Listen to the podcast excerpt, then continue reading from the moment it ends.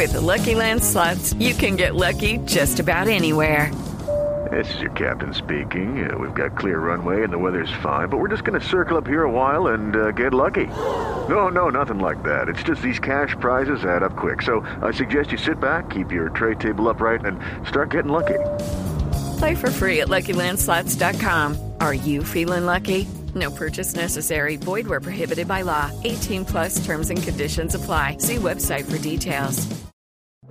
El siguiente podcast tiene contenido exclusivamente diseñado para tu interés. Blue Radio, la nueva alternativa.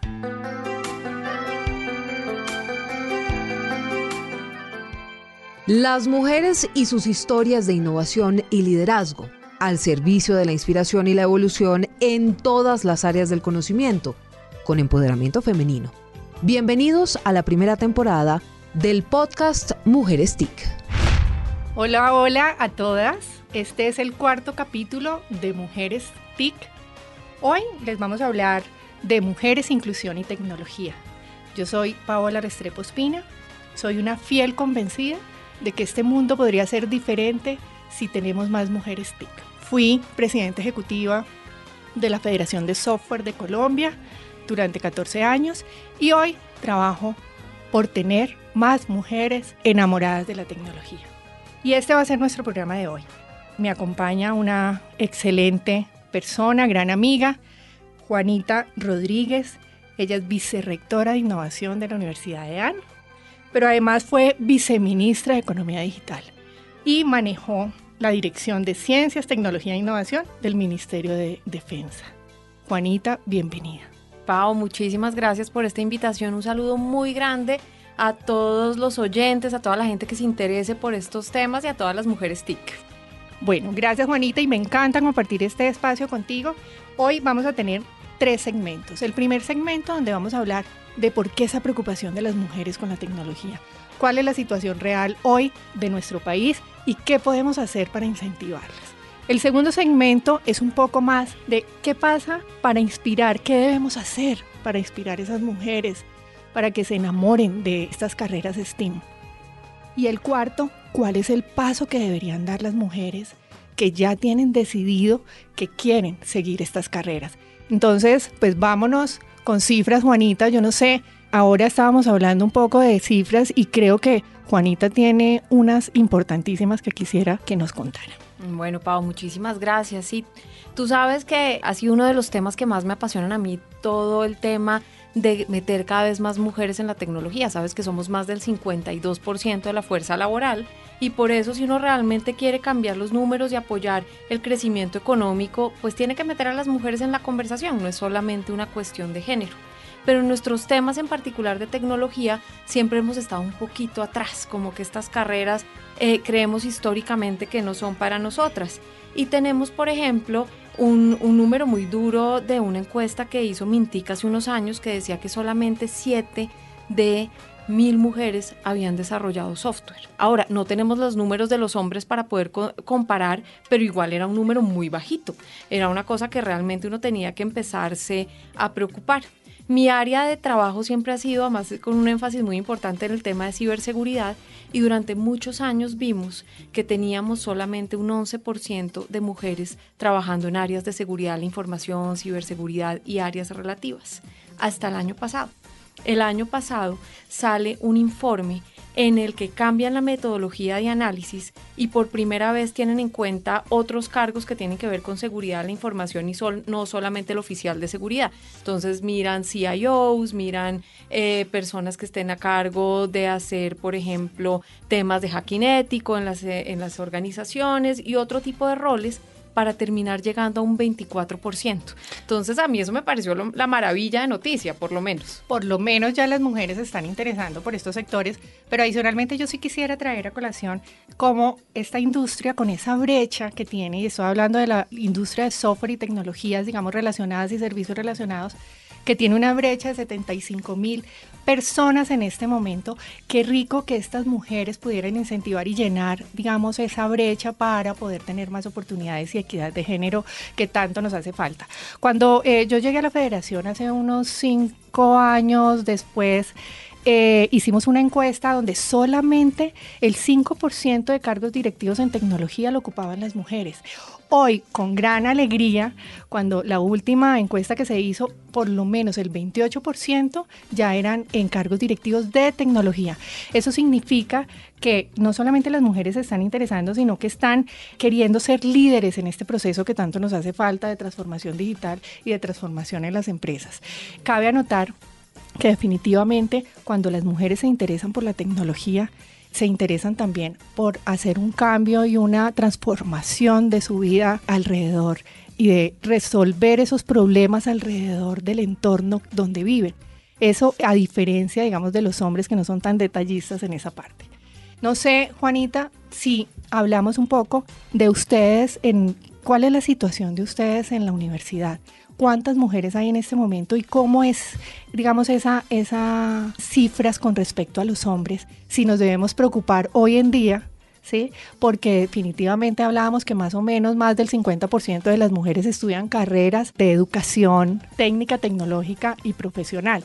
Pero ¿qué pasa dentro de la universidad ya expresamente en las carreras de tecnología? Sí, Pau, en eso tienes toda la razón. Hay más mujeres estudiando en la Universidad de AN, en eso somos, seguimos la tendencia. Y yo te doy unos números. El semestre pasado teníamos 4.349 mujeres estudiando con nosotros en la universidad y 3.976 hombres. Pero cuando vamos a hacer un zoom específicamente en ingenierías, en nuestra facultad de ingeniería, donde tenemos ingeniería de sistemas, ingeniería ambiental, mecatrónica, de procesos, pues tenemos un, ahí se nos cambia un poquito la torta porque tenemos 1.464 hombres y 791 mujeres, siendo el 35% de las personas que está estudiando ingenierías. Y vemos esa brecha tan grande que tú estabas mencionando y vemos la posibilidad de que esto para las mujeres es la oportunidad de tener trabajos bien remunerados y lo que más nos interesa, independencia. Entonces evidentemente hay que tratar de jalar para tener cada vez más mujeres en eso. Y ahorita nosotros abrimos un diplomado en ciberseguridad y compliance, el único de Latinoamérica, y vamos a lanzar dentro de muy poquito una convocatoria para tener becas, cuatro puestos específicamente solo para mujeres. Y es de alguna manera para hacer ese tratamiento diferencial que uno tiene que hacer cuando las cargas no están iguales. En el momento en que ya estemos al mismo nivel, ya no debería existir ese tipo de programas, pero mientras tanto tenemos que buscar que haya más, porque tú sabes cuál ha sido gran parte del problema y es que creemos que estas carreras son de hombres. Y eso nos ha pasado históricamente a las mujeres, nos hemos ido tomando espacios, porque las mujeres al principio no estábamos hechas para estudiar, se supone, entonces ahí abrimos ya un primer espacio con algunas carreras que se nos fueron abriendo como posibilidades. Luego nos decían, no, pero usted estudie mientras consigue marido, porque así era un poco la actitud. Y ya dijimos, no, vamos a tomarnos también el mundo laboral y fuimos abriéndonos esas posibilidades, pero con unas carreras en particular, también en las que podíamos trabajar. Pero ahora ya nos estamos abriendo más espacios a esas que se supone que tampoco eran para nosotras. Entonces nos queda difícil porque siempre creemos que no estamos hechas para esos, para esos papeles y es el síndrome del impostor. Entonces nosotros a veces tenemos que sufrir con niñas que se metieron en la carrera, que quieren hacerlo, pero que de alguna manera sienten que tienen que probarle a sus compañeros que se merecen ese lugar. Claro, nos han llenado de unos estereotipos que definitivamente desde, la, desde el hogar, desde la casa, cuando uno le dice al, al papá, es que quiero estudiar ingeniería de sistemas, dice, no, no, no, a ver, estudiemos algo serio porque es que ingeniería de sistemas es de hombres, lo que tú decías. Y yo creo que eso tiene que ver mucho con la formación desde los colegios. Si nosotros a largo plazo, desde eh, que los niños entran a jardín y primaria, empezamos a evolucionar con temas eh, y enseñándole a los niños temas STEAM, matemática, mucho pensamiento crítico, no hay necesidad siquiera de incentivar a los niños cuando se gradúen para estas carreras, sino que ellos ya salen listos y perfectos entendiendo que el mundo se transforma con tecnología y que la tecnología es vital en cualquier sector.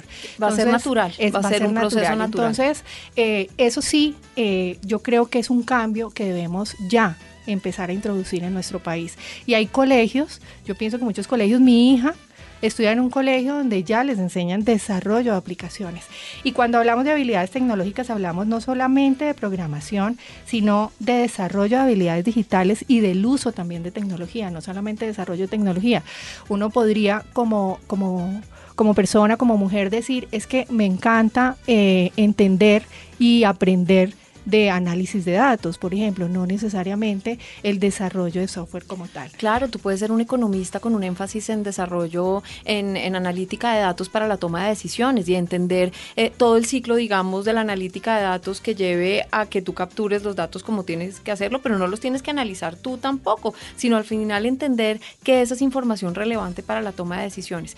Pues además somos un ejemplo de alguna manera, Pau, tú eres arquitecta, yo soy abogada, pero hemos estado metidos en este tema incentivando que otros más entiendan el poder de la tecnología. Y no lo desarrollamos nosotros, yo siempre nos hemos visto como, como unas innovadoras que llevamos a los demás a que puedan hacer realmente su sueño realidad y que esos que sí son los duros desarrollando y desarrollando tecnología y metiéndose en I más D más y puro y duro en estos temas, pues lo puedan hacer y puedan cambiar el mundo. Ellos también necesitan personas como nosotros que les abramos un poco el camino. Tampoco la única, la única opción es sentarse a desarrollar, a echar código ni a investigar. En eso estoy totalmente de acuerdo contigo. Claro, y esta es una invitación también, no solamente a las niñas que empiezan un proceso, digamos, de escogencia de carrera, sino a los que ya tienen una carrera definida como medicina, como derecho, y es que involucren esos conocimientos de tecnología para transformar precisamente esas carreras y esas ocupaciones. Bueno, ahora nos vamos metiendo en el segundo plano, que es cómo cómo motivar a estas niñas para que estudien tecnologías. Y yo te voy a decir la primera como para, para arrancar, y es un poco teniendo referentes pienso que siempre hablamos de referentes y hablamos de referentes hombres. En tecnología conocemos siempre a los hombres importantes, al de Facebook, al de Apple, eh, pero mujeres son muy pocas las mujeres. Y hay bastante. Lo que pasa es que no las tenemos como referentes y tenemos que arrancar precisamente promocionando y eh, haciendo ver la importancia de esas mujeres y lo que han hecho y cómo han transformado eh, su entorno a partir de la tecnología. Definitivamente hay que visibilizarlas, porque además son ejemplos de que sí se puede, que esto no es como, mejor dicho, el mundo imposible. Y es que nos ha pasado en todo. Yo entonces yo, yo siempre hablo de tres ejemplos que para mí de alguna manera me marcaron. Por un lado, yo bailé ballet cuando chiquita y mi profesora de ballet era en un, un tema totalmente femenino, pero ella tuvo que abrirse espacio y cuando ella decidió, cuando cuando se casó, ella le dijo a su marido, yo quiero de todas maneras tener mi academia de ballet y seguir bailando. Y el esposo le dijo, no señora, usted ya se casó, usted ya no puede trabajar.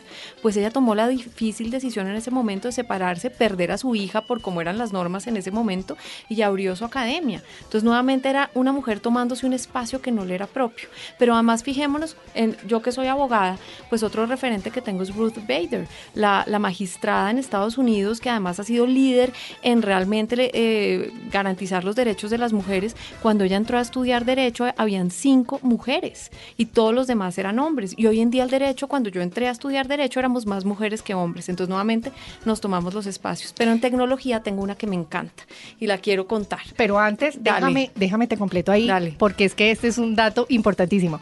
Y es, eh, ¿quién sabe cuál fue la creadora del primer lenguaje de programación? Por Dios, fue una mujer. Novelache.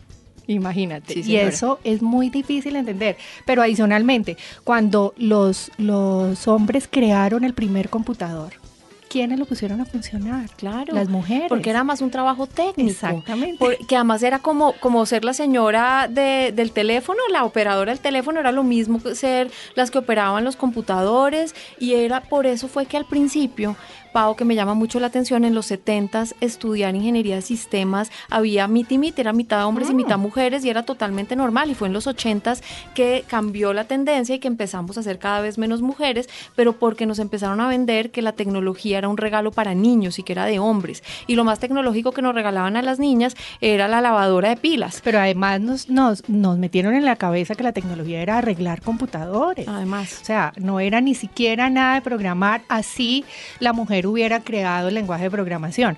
Pero estos referentes, los, o sea, yo los vine a conocer ya hace muy poco, o sea, no tenía ni idea que la mujer era la creadora del lenguaje de programación. Entonces, ahora sí vámonos con la segunda, Juanita. Bueno, no, yo tenía que hablar, es que para mí esa mujer es lo máximo, es una niña eh, que es hacker, una hacker eh, argentina que se llama Sheila Berta, una piba geek, la consigue uno, digamos, en sus redes, y es la mujer que acaba de lograr demostrar hace un par de años cómo se hackea todo el tema de Internet de las cosas y cómo hackea un vehículo. Y ella dice que ella puede perfectamente hackear un carro y nadie podría saber. Entonces, en un mundo que siempre hemos visto, porque está la tecnología, pero la ciberseguridad lo hemos visto aún peor como ese mundo, como ese mundo un poco oscuro, además porque tiene una, un imaginario de los hombres con la capucha negra y un poco, un poco misterioso, pues esta mujer llega a decir, llega a, dar la parada y, a, dar, a dar línea en los temas de ciberseguridad. Y ella hace además de manera gratuita cursos para meter a más mujeres en este tema. Y dice, y no, no me den palo, los voy a hacer solo para mujeres. Cuando estemos todas al mismo nivel, pues entonces los abro para hombres también. Porque lo que sí pasa en el mundo de la tecnología es que no tratamos de no, de no realmente respetar las ideas de las mujeres cuando las estamos empezando a desarrollar. Y entonces en las comunidades de desarrollo de software o de ciberseguridad, las mujeres se hacen pasar por hombres para que no descalifiquen sus ideas desde el principio. Entonces ambientes más controlados en donde nos podamos desarrollar y mostrar de qué somos capaces y ya que después nos lancen a los leones, lo que quieran, pero esos espacios son importantes. Bueno, otra, otra puntualmente para incentivar a las niñas y a las mujeres es el tema de mentorías. Yo pienso que eh, las mujeres que ya estamos involucradas con el tema de tecnología, no necesariamente que tengamos que ver con desarrollo, sino por lo menos que entendamos que una transformación digital es importante en una empresa y cómo hacerla, podemos ayudar a estas nuevas emprendedoras que tienen emprendimientos de diferentes tipos de cómo involucrar la tecnología para avanzar más en sus emprendimientos. Yo por lo menos eh, me puse una tarea este año hablando del 2020, de todos los retos que tenemos, de por lo menos hacer dos mentorías en el año. No necesariamente tiene que ser a niñas que quieran involucrarse o estudiar carreras de tecnología, sino muy posiblemente emprendimientos que quieran usar la tecnología para ir más allá. Entonces, creo que la mentoría también es un elemento fundamental en este tema de incentivar a las niñas. Yo creo otra es que cuando empezamos a ver mujeres que quieren estudiar estos temas, es también tener la conversación con los hombres. Y eso es un tema muy importante. Parte de los problemas que tenemos muchas veces es que las mujeres estudian, pero después tienen hijos, no vuelven a desarrollar eh, su carrera, buscan carreras, digamos, más tradicionales en donde se supone que uno también pueda tener eh, a los hijos eh, bien cuidados, que son carreras de cuidado, entonces trabajos medio tiempo y ese tipo de cosas. Y eso pasa porque es que para los hombres también es mal visto, por ejemplo, en una organización llegar y pedir permiso para llevar a sus hijos al colegio.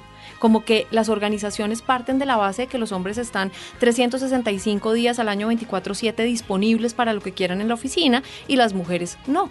Y sería bueno empezar a dar la conversación distinto. No, señor, usted vaya y lleve a sus hijos al colegio. Ojalá entonces... Para que la mujer estudie tecnología. Claro, para que tengamos unos espacios en que no sea la mujer es la que estudia, trabaja, cuida a los niños, cuida a los papás, se encarga de la casa, sí, y los hombres solamente son el proveedor. Esa es la única función que le hemos dado. Y esos pobres se pierden también cómo crecen sus hijos, como el primer día que empezó a caminar. Entonces, si la conversación se da de ambos lados, también mostrándoles a ellos que tienen toda una capacidad y una cantidad de posibilidades, pues yo creo que también se empiezan a aligerar las cargas así uno no crea. Pero eh, en mi casa, la de la tecnología soy yo.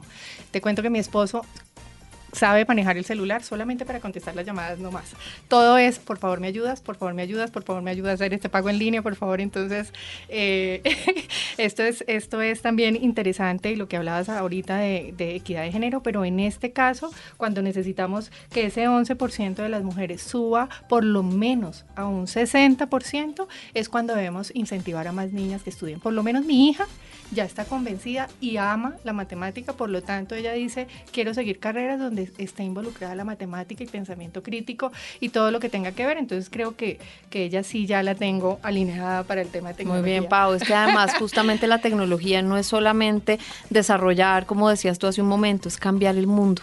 Hoy en día con las tecnologías que tenemos en, en la era de la cuarta revolución y estamos hablando de inteligencia artificial y big data y todas esas cosas, lo que es la tecnología es muy divertido, meterse en ese mundo debe ser sensacional, estar, estar descubriendo cosas y además tratar de, de retarnos un poco más y estar también en la investigación, el desarrollo y la innovación. También hay muy poquitas mujeres investigadoras. Clave que vean esto también como una opción de vida. Ser parte de esa construcción de este nuevo mundo, de este mundo, digamos, es algo interesante. Bueno, y ya nos vamos acercando, eh, Juanita, al tercer bloque. Nos podríamos quedar aquí hablando todo el día de este tema, pero bueno, el tiempo aquí es corto, entonces vamos a hablar de si yo soy una persona que ya tomé la decisión, soy una mujer que ya tomé la decisión de irme por este camino, ¿qué es lo primero que debo tener en cuenta o cómo puedo arrancar a, autoformarme, digámoslo así? Y quisiera hablar primero de, de convencerlas a las que están escuchando este podcast y es las habilidades que debe tener una niña para estas carreras y es que son como hechas para las mujeres y para las niñas.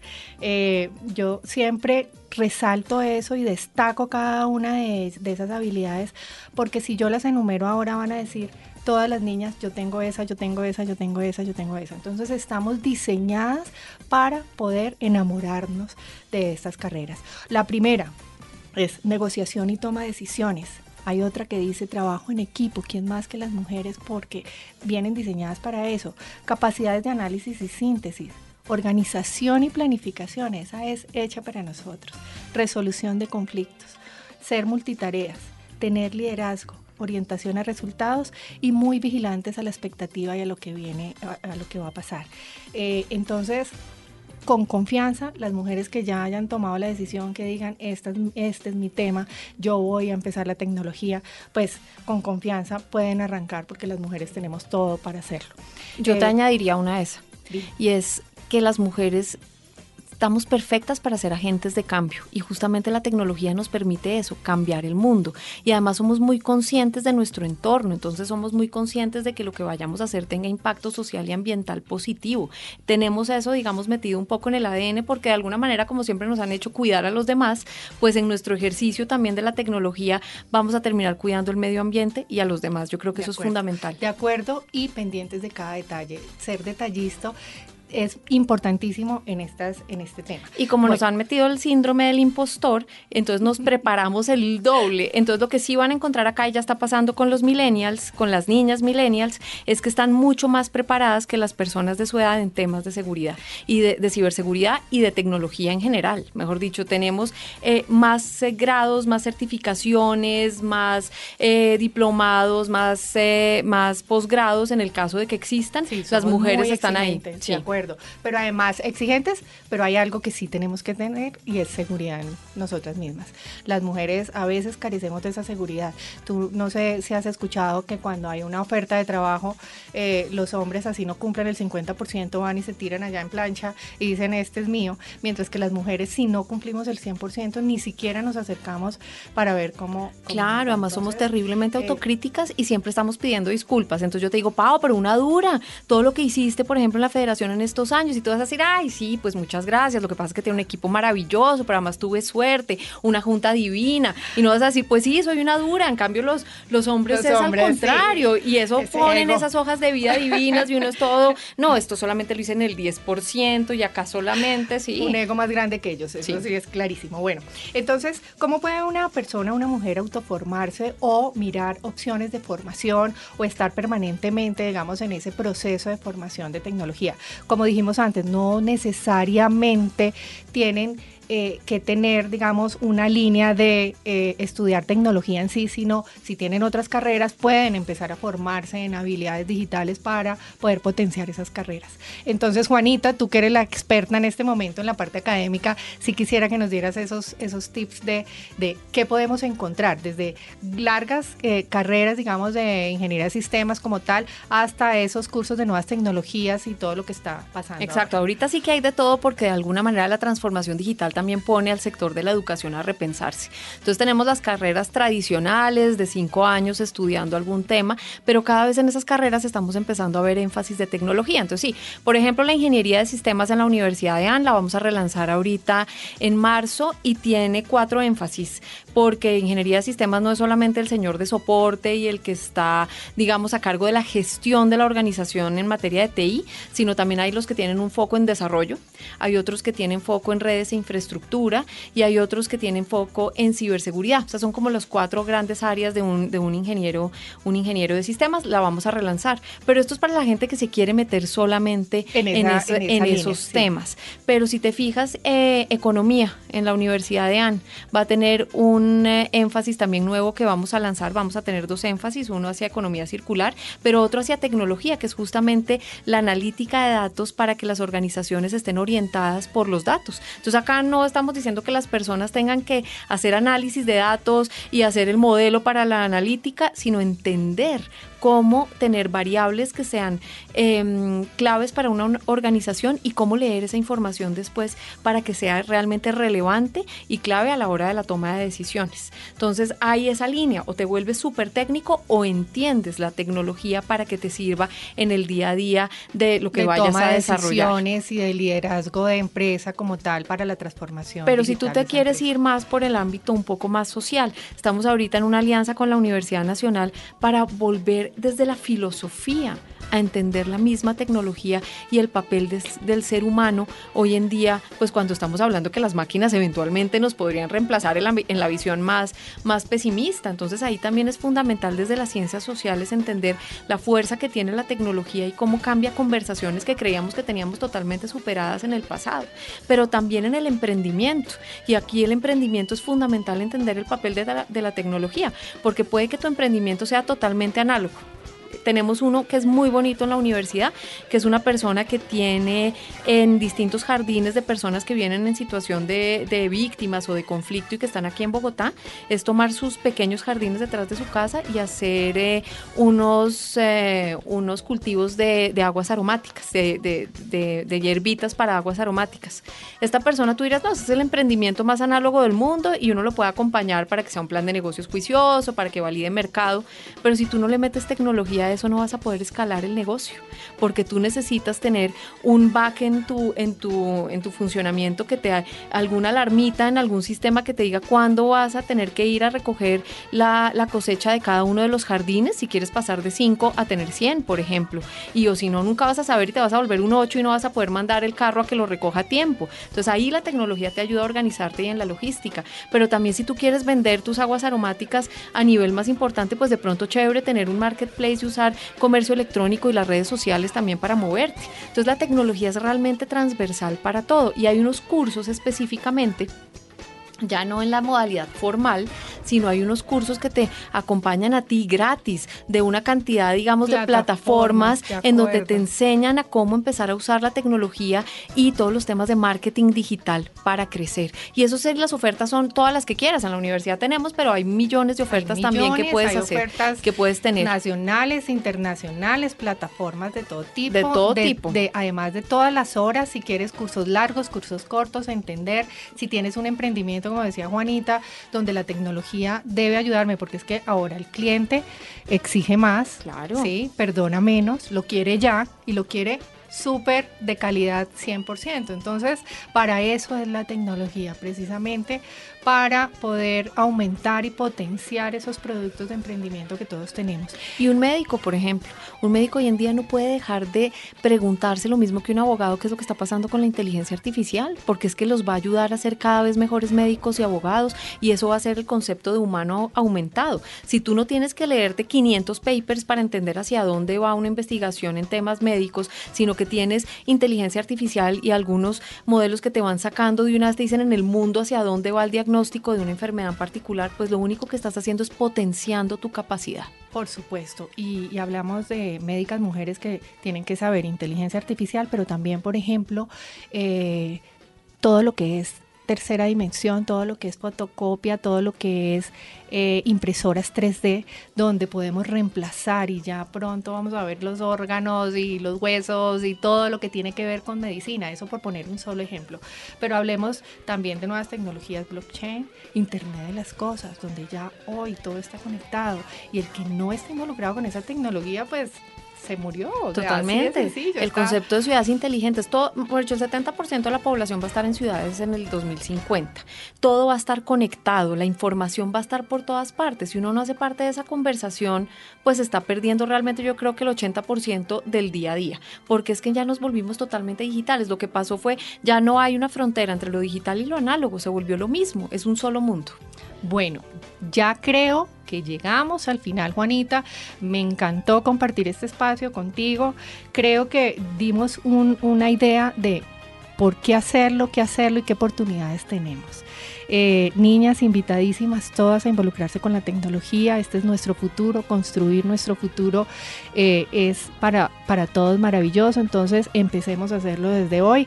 Eh, muchas gracias a todos los oyentes y Juanita, te dejo el espacio ya final para que nos digas una conclusión de hoy, o sea, con qué mensaje te vas para este podcast. Pau, mil gracias primero por el espacio, a todos los oyentes, un abrazo muy, muy grande. Mi mensaje sería creámonos el cuento, creámonos el cuento como mujeres, pero también como colombianos, de que podemos ser protagonistas del desarrollo tecnológico, no solamente espectadores de lo que pasa en otros lados. La tecnología cada vez es más fácil de desarrollar y más barata y hace que todos la tengamos a disposición para inventarnos las cosas que pueden estar mandando la parada en el futuro. No tenemos ni idea de cuál va a ser la tecnología que en 5 o 10 años va a estar revolucionando todo como lo conocemos. Entonces, ¿por qué no? Pero sí, de que seres humanos vamos a formar. Entonces, ahí sí.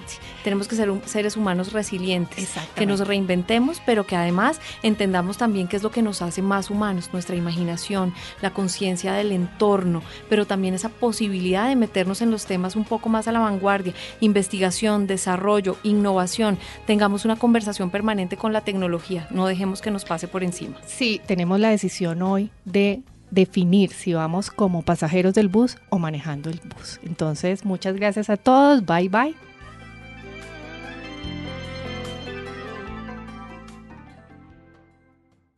Para más contenido sobre este tema y otros de tu interés, visítanos en www.bluradio.com.